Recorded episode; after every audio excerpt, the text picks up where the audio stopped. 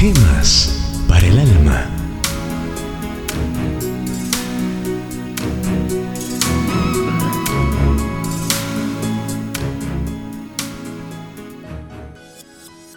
Luchar confirmando los ánimos de los discípulos, exhortándoles a que permaneciesen en la fe y que es menester que por muchas tribulaciones entremos en el reino de Dios. Los Hechos 14, 22. Oí una parábola antigua y debe ser muy antigua, porque en aquellos días Dios acostumbraba a vivir en la tierra.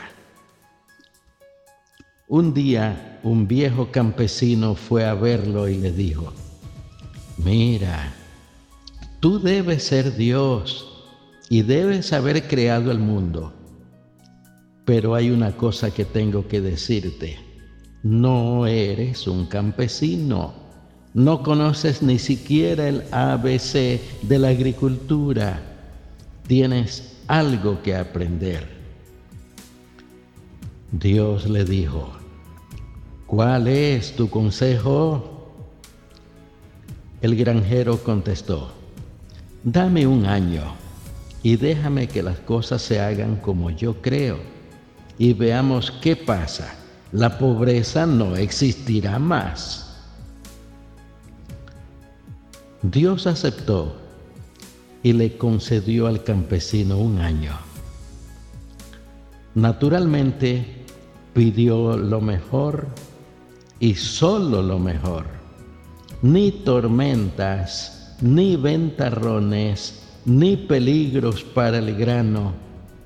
Todo fue confortable, cómodo, y él era muy feliz. El trigo crecía altísimo cuando quería sol, había sol. Cuando quería lluvia, había tanta lluvia como hiciera falta. Ese año todo fue perfecto, matemáticamente perfecto. El trigo crecía tan alto que el campesino fue a ver a Dios y le dijo, mira, este año tendremos tanto grano que si la gente no trabaja en 10 años, aún así tendremos comida suficiente. Pero cuando se recogió la cosecha, los granos estaban vacíos. El granjero se sorprendió, le preguntó a Dios, ¿qué error hubo? ¿Qué pasó? Dios dijo, como no hubo desafío, no hubo conflicto ni fricción, como tú evitaste todo lo que era malo, el trigo se volvió impotente. Un poco de lucha es imprescindible, es muy necesario. Las tormentas, los truenos, los relámpagos son necesarios porque sacuden el alma dentro del trigo. A menudo Dios nos da las revelaciones más maravillosas de sí mismo en medio de las pruebas más amargas. Oremos.